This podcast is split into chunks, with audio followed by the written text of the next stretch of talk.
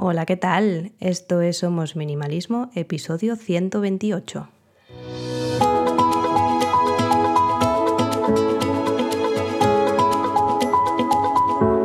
Bienvenidos una semana más. Yo soy Sarai, quien está detrás de este podcast en el que hablamos de minimalismo y todos los cambios que puede traer a nuestro día a día para tener una vida con sentido, con propósito y centrándonos en lo verdaderamente importante.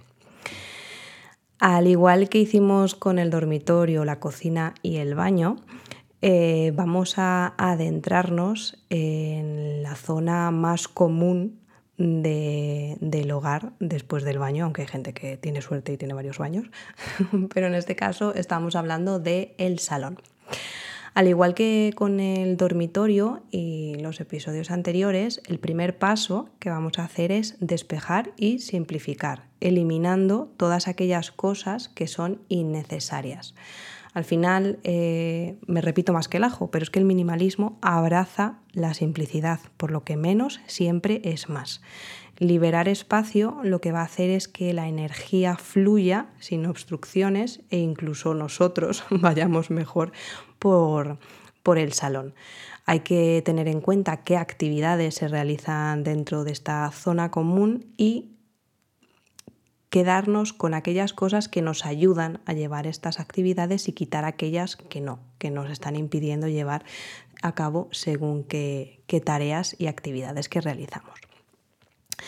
También podemos optar por colores serenos, pero también, ¿por qué no?, que contrasten. Si combinamos tonos neutros con acentos un poquito más oscuros, creamos un efecto visual bastante interesante.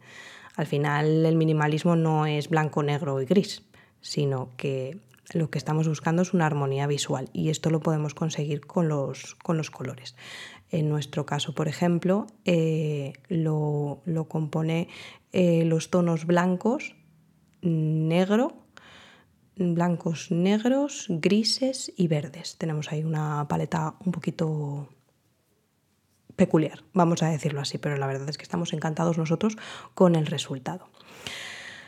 Como en todas las áreas anteriores, vamos a elegir muebles que sean funcionales, pero que, que tengan un propósito dentro del salón, que tengan un propósito para llevar a cabo las actividades que digo que, vamos a realizar ahí. En nuestro caso, os pongo un ejemplo claro. Nosotros siempre hemos tenido una mesa de centro, la mesa de, té. Y no sé por qué, por H por B, yo siempre me acababa dando golpes con esa mesa. Mi hijo se pegó una vez un leñazo bastante interesante y se rompió el frenillo de, de arriba, del labio. Mm, fueron como demasiadas cosas que nos indicaban que no teníamos por qué tener una mesa de centro. ¿Qué hicimos? Quitamos la mesa de centro y cogimos una plegable. Entonces, cuando vamos a ver una peli que normalmente hacemos como una, una fiestecilla y comemos o cenamos en el sofá, normalmente no lo hacemos, pero comemos en el sofá, pues cogemos la mesa plegable y la ponemos ahí. Para el resto de cosas no tenemos un hueco lleno en el medio que se llenaba de cosas, también es verdad. Siempre era como el, el agujero negro al que iban todas las cosas y eh, hemos ganado en espacio. Además, en nuestro caso el salón es bastante decente, es grande, está bien.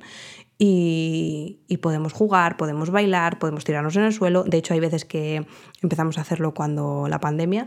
Nos llevamos el colchón nuestro, el grande, el del dormitorio, eh, que es de un 80 por 2, y nos lo llevamos al, al salón y dormimos en el salón, todos juntos.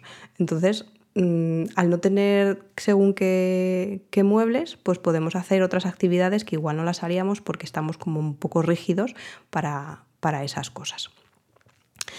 Si creamos espacios abiertos, como en este caso, eh, y tenemos una organización mm, clave e impecable, es un punto muy importante a tener en cuenta, porque nos va a ayudar a que eh, la organización y el orden se puedan llevar a cabo por todos los miembros de la casa, ya que es un lugar común.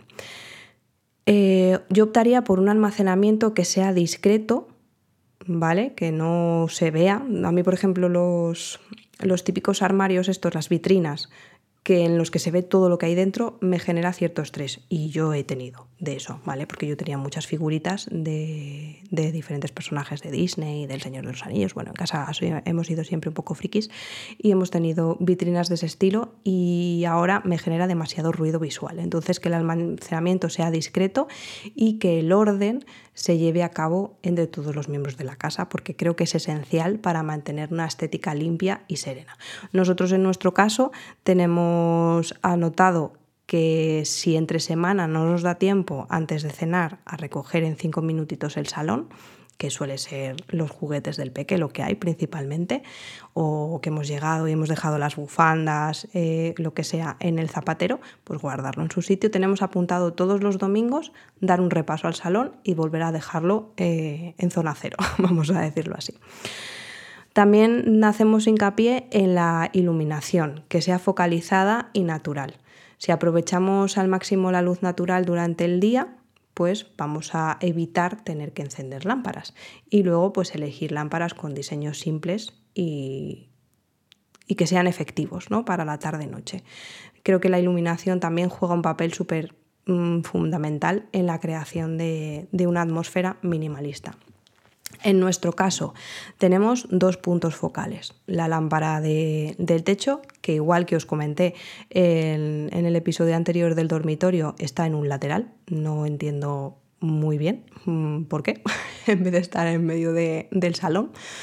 Y, bueno, tenemos como, es como una tira con varios focos, entonces cada foco lo tenemos orientado a un punto del salón. Y después tenemos otro otra lámpara al lado del sofá en la pared del fondo, en el lado contrario a la televisión, eh, que es una lámpara con diseño nórdico de IKEA, de, que tiene ya varios años, y es la que utilizamos principalmente porque es una luz así muy tenue, muy suave y cuando eh, llega la noche lo que queremos es justo que, que el niño vaya Mm, el niño y todos vayamos relajándonos. Entonces eh, es la que utilizamos pues, para entrar en una atmósfera un poquito más calmada.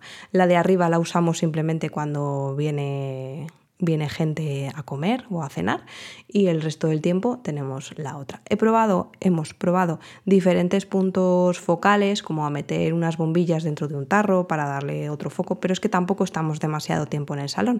Entonces con, con estos dos puntos tenemos más que de sobra. Pasamos ahora al tema de las texturas y elementos naturales para añadirle un poquito más de calidez al espacio. Pues si ponéis cojines, pues que sean suaves, las mantas que sean de tejidos naturales, las plantas. Las plantas lo que hacen también es romper la monotonía un poquito no visual sin comprometer la simplicidad. En nuestro caso tenemos solamente un cojín que es de color mostaza, porque a mí me gusta mucho el mostaza, pero es verdad que ahora no pega mucho con las cortinas que son de lino y son verdes. Pero bueno, tienen ahí dos colores, no sé si cambiaremos la funda del cojín o quitaremos el cojín directamente, porque la verdad es que tampoco es que se use mucho, porque el sofá es muy cómodo y no nos hacen falta cojines, no sé qué haremos. Eh, y luego la manta que tenemos es en tono gris, por tanto tampoco es un color así demasiado estridente. Los elementos naturales pues se los damos con la madera de, las sillas y de la pata de, la lámpara y luego con las plantitas, que tengo varias plantas en, en el salón y son los toques que le dan. Lo bueno de tener pocos muebles en nuestro caso es que nos permite jugar con el cambio de estos. Nosotros hacemos lo que llamamos el salón de invierno y el salón de verano. Ahora, cuando ha pasado la Navidad, lo que hacemos es eh, empujar el sofá hasta el medio del salón y así jugamos con dos ambientes. Tenemos, por un lado, eh, eh, como un poco más recogido la televisión y el sofá y en la parte de atrás la mesa donde comemos. En el resto del año el sofá está pegado en el lado contrario a donde tenemos la televisión y la, la mesa según entramos a la izquierda, que sería la izquierda en diagonal del sofá al lado de la televisión. y de esta manera tenemos un espacio gigante, como os comentaba, en el medio del salón, pues para llevar el colchón si queremos dormir todos juntos, para hacer un picnic en el salón, que hemos hecho alguna vez, eh, para bailar, que somos mucho de, de bailar en casa. Entonces tenemos como mucho hueco y es la manera que nos permite, al tener pocos, pocos muebles en el, en el salón. Resumiendo así un poquito, para transformar nuestro salón en un oasis minimalista, primero despejamos, elegimos colores serenos, pero también alguno con un poquito de contraste, seleccionamos muebles funcionales, la organización es importantísima, jugamos con la iluminación focalizada y natural y añadimos texturas y elementos naturales. Y yo creo que con esto podríamos conseguir un salón minimalista. Así que aquí terminamos el episodio de hoy. Gracias por quedaros hasta el final. Me ayuda mucho si compartís en redes sociales y dejáis vuestra reseña de 5 estrellas. Así llegaremos a más gente y crearemos una bonita comunidad. Me podéis encontrar en Instagram como somos.minimalismo o en el canal de Telegram. Nos escuchamos en el próximo. Hasta luego.